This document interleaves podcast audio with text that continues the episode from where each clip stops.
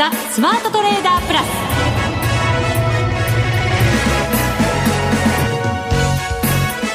全国のリスナーの皆さんこんにちは。内田まさです。この時間はザ・スマートトレーダープラスをお送りしていきます。この方をご紹介しましょう。国際テクニカルアナリスト福永博之さんです。こんにちは。よろしくお願いします。よろしくお願いします、さて日経平均株価ですがご反落17円66銭安27,498円87銭と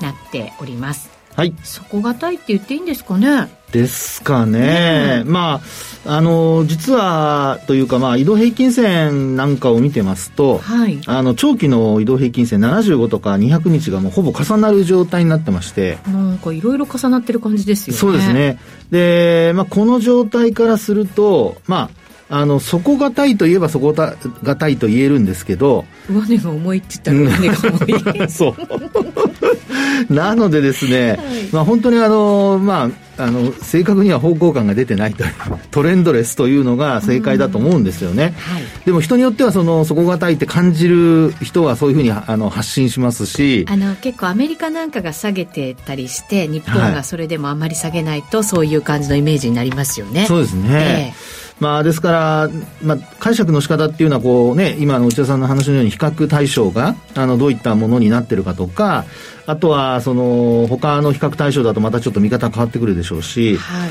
ただ移動平均線の向きだとかを見る限りはあんまりこのままあのじっとしていてほしくはないんですよね。そうすると下がる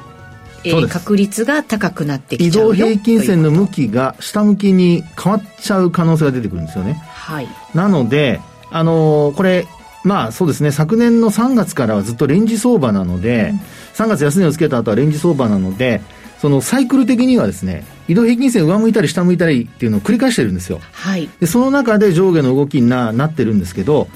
あの、今年に入ってからやっぱ高値切り下がってきてる状況なので、うんあの下に行き始めるとまたまたちょっとねあの安値を試すっていうようなことになりかねないのでそのあたりちょっと詳しくお話したいなと思います。はい。この後のコーナーでたっぷり伺っていきます。そして番組後半ではマネックス証券チーフ FX コンサルタント兼マネックスユニバーシティ FX 学長の吉田恒さんにご登場いただきます。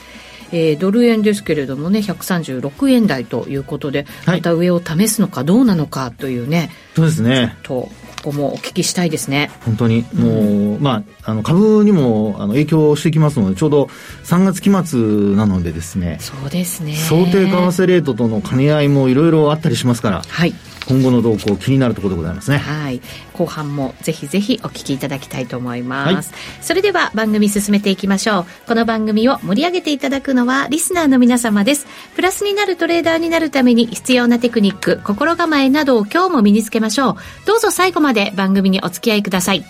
この番組はマネックス証券の提供でお送りします。スマートトレーダー計画。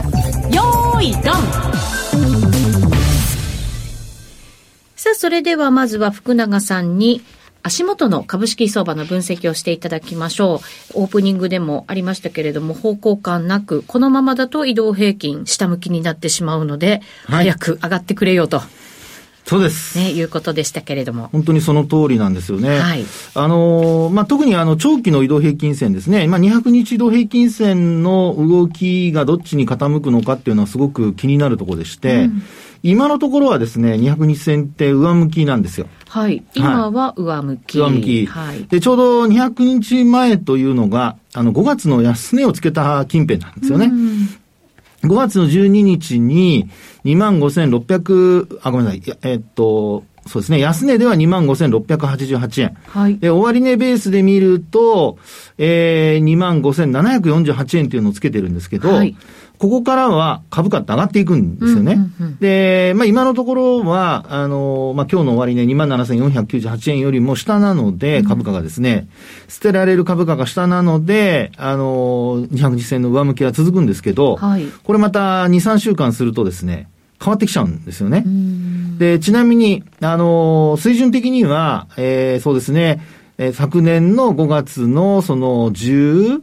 えー、っと、3日、12日ですね、ごめんなさい。12日から、はい、えー、だいたい、まあ、5月の下旬まで、2万7千円より下なんですよ。はい。ですから、今の水準が27,500円手前のところの498円というところなので、まあ、そこから、まあそうですね、株価仮にその2万7000円を今度下回るようなことになってくると、その捨てられるっていうのを待たずにですね、うん、202円が下向きになってしまうことが考えられると。はい。であともう一つ、75日移動平均線も今接近してるってお話しましたよね。はい。で、75日移動平均線というのは実は今下向いてるんですよね。下向き、はい。はい。で、75日前というのが、まあちょうどですね、これ11月なんですよね、昨年の。はい。11月の、これが、まあ11日あたりでしょうかね。ごめんなさい、数え間違えてたら申し訳ないんですけども。でも、その辺って言ったら今の数字より高くないですか？そうです、そうです。2万8000円ですよね。前後ですもんね。高いところが捨てられていく。はい、そうです。さらに下向きになっていく。はい。ってことですね。ですね。はい。なので、あの、75日線を、まあ今のところ上回ってはいるので、あの、75日線上維持してくれれば、で、こちらもですね、大体、えっと、1ヶ月ちょっとぐらい、1ヶ月半ぐらいですかね。はい。あのまあ、あ今の27,500円の水準よりも高い値が捨てられると。うんですから、移動平均線のもう本当に短期的な向きだけ見ると、200日線上向きで、75日線下向き。はい。あと、25日線は、まあ今ほぼ横ばいみたいな形なんですが、こちらも今の水準で推移すると、やっぱりよ、あの、まあ緩やかですけど、下向きに変わっちゃうんですよね。はい。ですから、あの、底堅い底堅いっていうふうに言ってる間に、何かのきっかけで、まあ言ってみれば底抜けちゃうっていう話になると、まあ、よくあの、石橋叩いて 壊しちゃったらですね 壊れてしまうと、本当にその後、ずるって下に落ちてしまう可能性があるので、はい、えー、できれば早いうちに、あの、上に抜けてほしいなと。いうとこなんですね。早いうちに。ただ今方向感ないのっていうのは、やっぱり次の材料を待ってるところだと思うんですよね。そうですね。そうすると3月になると、はい、やっぱり FOMC ぐらいが、最大のやっぱり、ね、注目点になってくるんじゃないかなというふうにも思われますので、はい、結構先ですよ。結構先ってことはですね、うん、そこまでの間に何か方向感が、まあ、仮に出ないとすると、今度は、あのー、移動平均線が全部また同じ方向に向いてしまうとなると、はい、トレンドが出やすくなるってことは考えられますね。そうか。みんながそっちの方に引っ張られるってことになるので。そうですね。はい。まあもちろん、あのね、物価の指標が出たりとか、はい、その他、重要な経済統計もあったりとかというのが、まあ毎週ね、続くわけですけれども。そうですね。ねで、あともう一つ、あのまあ、今ですね、ボリンジャーバンドの、私あの、25日移動平均線使ってるんですけど、はい、これを見ていただくとですね、なんと本当に綺麗にあのー、狭まってきております。おおぎゅーっと。ぎゅっと。巾着の紐を締めたようにですね、はい、言いたいのは。その通りです。はい。で、あのー、これがですね、今、まあ、昨日あたり上に離れるかなと思ったんですが、はい。今日また押し返されて小幅安で終えているので、おもうこんなに狭いのにどっちにも動かないっていうですね、いや、ほんとびっくりする動きになっちゃってるんですよ。ああ、はい、そうですね。なので、あの、これもですね、あの、上下、えー、まあ、トレンドが出始めると、えー、少しその逆のポジションを持っている人は、あの、担がれたり、あるいは、えー、損失膨らんだりっていうことが考えられるので、こちらもですね、動かない動かないって言って安心してる場合じゃないですよっていうのがチャート上では表示されてるんですよね。なるほどね。はい。で、さらにトピックスも同じです。あ、そうですか。はい。あの、トピックスの方が、えー、例えば、そうですね、えー、昨日あたりなどは、あの、2月の高値に接近する場面があったりだとか、はい。まあ、終値ベースではちょっと抜けられなかったんですけども、まあ、今日なんかは、ザラバベースでは、あの、2004ポイントつけまして、えー、直近の高値もこれ上回ってくるって形ですよね。今年の高値が2月の21日で2000、えっと、2003.46ポイントですから、はい。これ上回ったんですよね。そうですね、ザラバ中はね。ザラバ中は。はい。ところが押し返されて終えていると。で、さらにですよ、またまた今度現物の話、まあ、現物の影響力の話になりますけど、日経500ですね。はい、日経500見ていただくと、はい、こちらも同じようにですね、バンドが狭くなっていると。もうこの状況からすると、まあ本当にどっちか窓を開けて動き始めると、まあ特にあの上の方に窓を開けて、あの、まあ、高売りして、でその後あの伸びてくれれば、もう一気にあの、えー、なんていうんでしょうかね、あの、トレンドが出てくるってことになると思うんですけど、はい、一方で下方向に窓を開けて、あの、下落して始まるとなると、そこでもですね、やっぱり、あの、えー、トレンドが発生する可能性が出てくると。で、その時に皆さんに注意してほしいのは、はい、あの、窓を開けて、こう始まった時にですよ、あの、バンドが同じように広がってくれればいいんですけど、うん、バンドが広がらない場合、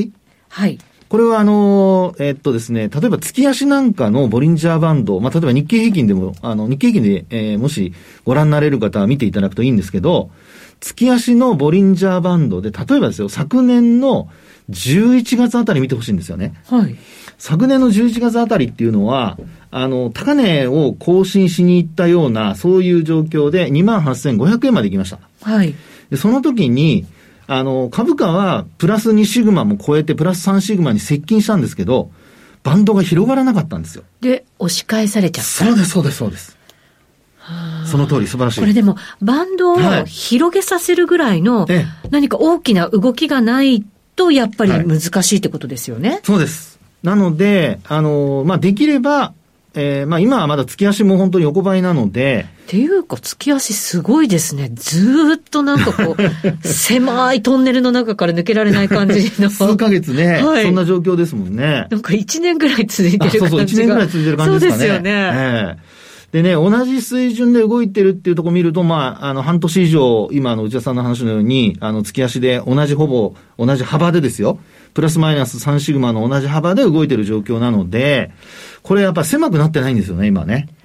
横ばいで。なるほど、なるほど。はい。巾着も絞ってない感じ。絞ってない感じ。ただただ細い。そう、ただただ細い平行線がずっとね、はい、続いてると。なのでですね、トレンドが出たってパッと思った時に注意しないといけないのは、あの、その、今お話したように、長期の、あの、トレンドでもですね、広がるかどうか。はい。はい。で、広がらないと、あの、今お話しているように、昨年の11月のような形で、翌月はもう大きく押し戻されて、12月安につながりましたよね。はい。はい。なので、今のところは、あの、まあ、どちらか方向をね、探るような動きにはなってるんですが、えー、冷やしだけ見て広がったと思ったところで、そこについていったら、それが高値になっちゃったっていうことになりかねないので、月足も、あの、しっかりと広がるかどうか、それを確認していただきたいなと。まあ、こういうところをちょっとご覧いただくとですね、えー、今動かないっていうのが本当に、あのー、底堅いと見ていいのかどうかの、あのー、なんでしょうかね、ええー、まあ、今後の動向を探る上でのポイントになってきますから、はい。もういずれにしても、あのー、底堅いんじゃなくて、今はどっちかに動くって、もう上にも下にも動く可能性があるっていう、あの、エネルギーを貯めてる状況だっていうことを忘れないで見てほしいなと思いますけどね。うん、そうですね。はいやっぱりでも何か動かすとなると、その海外の要因だったりするわけですかね。そうですね。ねまあ、あのー3月の雇用統計が10日の日ですよね。はい。で、あと、あの、まあ、来週、まあ、今週末で言うと明日、ISM の非製造業景況感指数出てきますよね。うん、で、昨日の ISM の製造業は、あの、一応、まあ、予想を上回ったものの、まあ、それでも、あの、景況感の判断の境目とされる、まあ、50に届かなかった。はい。で、今回、あの、ISM の非製造業はもちろん50超えているので、えー、予想を上回るかどうかですよね。うんで、まあ、あとアメリカの長期金利がもう4%一時乗せるなんていう場面も出てきてますので、はい、まあ、アメリカ株、特に昨日はアメリカの株、まあ、主要産指数の中でも、ナスダックが弱かったんですよ。うん、そうですね。ね。これ本当だったらでもね、はい、日経平均なんてもっと影響してもいいんじゃないのって、やっぱり思いますけどね。ですよね。えただ、まあ今お話したように、方向感が出てないのは底堅さの表れなのかどうなのかっていうことを、ちゃんと見極めないと、えー、ただ単に方向が出てないだけで、あの、今お話したようにトレンドが出てないから、あの、下にも上にも行かないっていうだけでですね、何もその、底堅さの裏にある、なんでしょう、あの、えー、業績の向上期待だとか、株価が上がるとかっていう期待があって動い、あの、底堅いわけじゃないと。はい。そこはですね、ちょっと誤解しない方が、まあ、いいんじゃないかなっていうのが、テクニカル、まあ、面から見た、あの、一つこう、見方かなっていうところだと思うんですけどね。うん、なるほど。はい。今はもしかしたら、その、動いた方向にトレンドが出て、はいで、それがちょっと続いてしまう可能性もあるよという時期に入ってきてるわけですね。そうですね。でそこでですね、はい一つだけ、まあ今のお話の中でちょっといい材料の話をさせていただくと何で、しょう。需給面なんですが、はいあのですね、あの、信用取引ってもう久々、皆さんあんまり聞いてないと思うんですけど、毎週火曜日信用取引出てるんですよね。はい。で、そこで、信用取引の、まあ、時給を見るときに、やっぱり気になるのは、買い算と売り算の残高の推移ですよね。で、そこで見ると、実は売り残高が結構ね、増えてきてるんですよあ。、そうなんですね。今ね、8週連続で売り残高が増えてまして、はいで、なんと1兆円に乗せてまいりました。大規模も大きくなってきてるよと。はいということでと、はい上に行けば、えー、その人たちは買い戻さなきゃいけなくなってきますので、そうです。踏み上げ相場というのもあるかもしれないそのよ。通りでございます。ということで、ちょっと時給にも、時給がですね、えー株価を押し上げる材料になるかもしれませんので、はいまた来週火曜日出てくるデデータにも注目していただいて、ちょっと判断材料にえーしていただければなっていうところですね。はい。需給といえば、えー海外投資家の動き。あはい今日ですねはい、そうですね。発表されてましたね。えっ、と、現物の方は、2263億円の売り越しなので、あーもう売3り越し週ぶりですね、売り越しですね。はいただ、先物の方は買いが続いていまして、2264億円の買い越し、6週連続で外国人買ってきてるよというう、んはい、動きでございます。はいはい。買ってきてますけど、株価水準切り上がってませんもんね。そうなんですよ。で、だから、その辺もちょっと気になるじゃないですか。そうですよね買ってはいるものの、あはいまり上がらないよとなると、ええ次はね、やっぱり売り圧力にもう逆転するっていうことも可能性としてはありますもんね。そうですよね。ええそのあたりもね、ちょっと、まあ、下に行き始めた時に、外国人が売りに転じるなんてことになりはしないか。需給もちょっと注目されますので、はいぜひぜひそのあたりご覧いただきたいと思います。はい、わかりました。以上、スマートトレーダー計画、用意ドンでした。続いては、マネックス証券からのお知らせです。人生100年時代という言葉を聞いたことはありますか？超高齢社会に突入している日本では、一人一人が資産運用で老後に備えることが必要と言われています。そこで、マネック証券では、資産形成を始める前に、金融資産について理解を深めていただくために、マネユニアカデミーを開講しました。近年話題になっている、米国株と暗号資産、FX、そして日本株について、それぞれ包括的に学べる4コースをご用意。どちらのコースも体系的に学ぶことが可能で、初心者にもわかりやすい講座です。取引方法やリスク、情報収集のコツや最新の動向など、資産運用を始める前に知っておきたい内容を、教科書とウェブ動画を活用して、いつでもどこでも学ぶことができます。講師として、米国株コースは、マネックス証券チーフ外国株コンサルタント兼、マネックスユニバーシティシニアフェローの岡元兵八郎。暗号資産コースでは、マネックスユニバーシティ暗号資産アナリストの松嶋真倫。FX コースでは、マネックス証券チーフ FX コンサルタント兼、マネックスユニバーシティ FX 学長の吉田恒。日本株コースでは、マネックス証券専門役員チーフストラテジストの広木隆。その他、豪華講師陣が担当します。わからない点はメールで何度も質問することができ、サポート体制も充実。あらゆる情報から有効に活用できる知識を身につけませんか？マネユニアカデミーは有料の講座です。マネックス証券の講座をお持ちでなくてもお申し込みいただけます。まずは本講座を受講いただく前に、無料の体験講座で講義の進み方や雰囲気を体験してください。この機会にぜひ、マネユニアカデミーで検索。マネックス証券株式会社金融商品取引業者関東財務局長金賞第165号。ザ・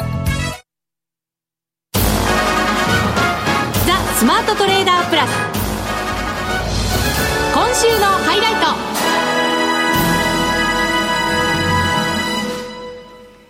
ここからのゲストご紹介します。マネックス証券チーフ FX コンサルタント兼マネックスユニバーシティ FX 学長の吉田恒さんです。よろしくお願いします。よろしくお願いします。お願いします。ドル円現在136円78銭から79銭ぐらいなので今日の高値になってます。順調ですね、順調になります。調ですね言っ。た通りになってるっていうのが気がついてます。はい。あの、ねはい。悔しいかな。なんでや悔しい。なんでそんな、悔しいの？そんなちゃちゃ入れるんですか？そうですよね。もう拍手でしょ。そうですよね。入れる必要ないですよね。称賛しろと。そうじゃないですか。はい、おっしゃる通りです。はい。ということは、じゃあ次の動きも教えてください。怒られちゃった。怒られちゃった。教えないかな、もう。教えて、教えて。でも本当ですよね、でもね、戻ってきましたね。まあ、ご存知の通り、去年のその11月からドル急落して、一回あえて127円とかで下がってるので、はい、あの一時的な円高だなんて話にはならないので、去年のあの歴史的な円安が終わってね、円高トレンドに転換したことは事実なんでしょうけども、はい、ただ相場ですから上がったり下がったりするわけであのこういうふうに一時的な円安なんだけれどもあの皆さんからすると結構予想以上っていうふうに思っているかもしれないほど、あの円安に戻ることがあるんだというのが今見ているあの円安の動きなんだろうなとでまあ、普通にあのそういうねあのトレンドと逆行する一時的な円安っていうことであれば過去の似たようなあのプライスパターンを見てるとですねいったってせいぜいやっぱりあの140円とか145円とかねそんなもんで別にあのトレンドがそのまた円安になったってわけでもないので。はい円高トレンドになったなと思ったら、去年の11月から1月のたった3か月終わったっていうのをトレンドっていうはずないわけですから、だから151円っていう去年の10月につけたあのドル高円安のね、あのピークを更新していくような動きではないんでしょうけれども、はい、それにしても、あの過去の類似したあのプライスパターンを見てると、あの例えば、えっと、今、120日移動平均線っていうと、120日って見るんですね。うん普通は僕はね、トレンドの時って52週移動平均線見るんですよ。はい、1年の平均値ですよね。はい、ただ今回、なんか、値動きあまり激しすぎるから、52週線あまりこう参考にしづらくて、半年平均の,、あの120日移動平均線の方を参考にするんですけれども、この120日線で今、あの、138円ぐらいなんですよ。138円ぐらい。はい、はいですから、普通、あのトレンドと逆行した一時的なその円安ドル高っていうのは、あの目いっぱいね、進んでも120日線をあの1か月以上は上回らないし、はい、あの5%以上上回ることも少ないので、だから目いっぱいあのこの120日線の138円を5%目いっぱい上回ったとしても144円とかね、はい、あんな計算になるわけだからあのさっきの繰り返しになりますけれども151円更新に向かうことはなく行ったってせいぜいまあ144,5円がねあの目いっぱいであるだろうし、はい、そもそもやっぱり140円前後って見るのがねあの一時的なドル高円安って考えた場合には基本なんだろうなと。それが140円をどれだけ超えるかどうかっていうのは、結局ここまでこうやってどれだけ円安に導いてきたのは、アメリカの金利上昇じゃないですか。はい、この番組でも1月とか2月に金利が下がってることに対してね、謎の金利低下ですねって話をしたことありますけれども、その反動が入ってるんでしょうね。なるほど。なんか、あの、その政策だとかファンダメンタルで説明できないほど金利が下がって、それを交換する形で株が上がって、ただそういう株高だとか金利低下っていうのは、あの、資産効果を通じて、景気のをね、またこうかあの回復させちゃってるじゃないですか。はい、そうすると、あの、インフレ率の低下もどうしても鈍るということになるわけでしょうから、今見てるのはそんな姿なんでしょうから、そうすると下がりすぎた金利はね、その反動もあって、あの、今見てるようにぐんぐんぐんぐん上がってきて、うん、このアメリカの金利上昇っていうのが、あの、ここまでのね、ドル高円安をもたらして、さっき言ったみたいに、あくまでも一時的なドル高円安ではあるんだけれども、はい、それが140円で止まるのか、145円近くまでいくのか、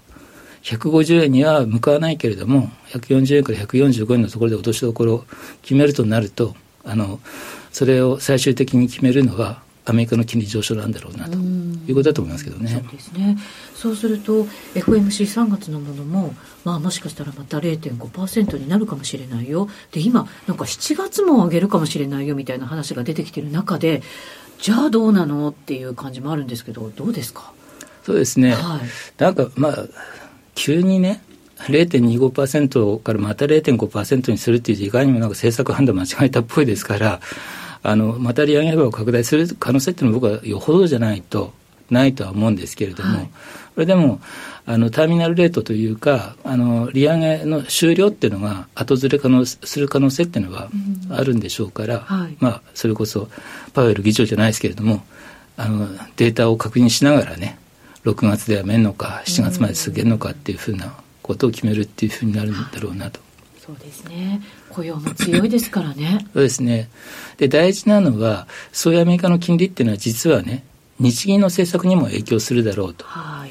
あの結局、日銀ってあの4月からあの体制が変わるわけですけれども、はい、そうするといろいろとこれまでと緩和を見直すんじゃないか、特に注目されているのがその YCC ですよね、うん、イールドカーブコントロールで、去年の12月にあの10年債利回りの上限をあの拡大しましたけれども、それをね、さらに拡大したりとか、撤廃したりあのするのかっていうことがありますけれども、僕はこの影の主役っていうのはアメリカ、アメリカの金利だなっていうふうにずっと思ってるし言ってるんですね。はい、結局日本の金利って、これはまあ日本だけじゃなくてドイツの金利なんかでもそうなんですけれども、先進国の金利っていうのは特に10年債利回り、長期になってくると、アメリカの10年債利回りとの相関性が非常に高いんですね。水準は違うけども、値動きのパターンは本当によく似てて、はい、つまり日銀の金利を決めるのは、アメリカの金利が決めるわけですね。そうやって見ると、去年からのね、日銀の動きってとても分かりやすくって、去年のまあ3月、4月にね、上限を決めたじゃないですか。はい、で、それってアメリカの金利がロシアのウクライナ侵攻なんかを受けて急騰を始めるタイミングなわけですよ。一緒に動くのに、アメリカの金利が急騰するのにね、そのまんまにしてたら、日本の金利もものすごく上がるところだったから、上限決めて止めたんでしょ？で、一方で、今年の去年の12月に、あの、金利の上限を再拡大したじゃないですか。で、その前からアメリカってインフレがピークアウトしたということで、去年の11月以降、金利がどんどん下がってきてたわけですよね。うんはい、金利が下がってきてると、まあ、アメリカの金利で決まる日本の金利もね、上限を変えても、あの、どこまでも上がっていくっていう状態ではなくなったから、だから、あの、上限を拡大したんだろうなと。って考えてみるとですね、あの、今年に入って、特に 2, 月以降って、あの、アメリカの金利の上昇が再燃してるじゃないですか。こんなところで 上限再拡大とか、あの、イールドカーブコントロールをですね、撤廃したら、どこまで金利上がるか分かんないわけで、黒田さんがやったことがいいとか悪いとかっていう話じゃなくて、はい、それはね、タイミングがあるだろうと。まあそうですよね。普通に考えたら、アメリカの金利の上昇が終わってね、えー、あのしっかりまたあの金利が低下に向かうなってなるまで、あの YCC とかやめれないでしょうね。となってくると、6月、7月まであの利上げをするってさっきの話あったじゃないですか。そのあたりまで金利の上昇が続く可能性があるわけですから、そこから低下に転じて、YCC をね、やめるとかっていうと、早くたって、年後半以降ですよ。なるほど、はい。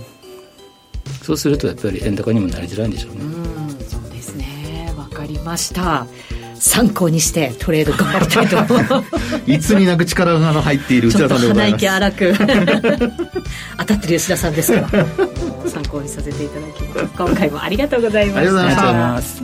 さてあっという間にお別れのお時間です。ここまでのお相手は福永博之と内田まさみでお送りしました。それでは皆さんまた来週,、この番組はマネックス証券の提供でお送りしました。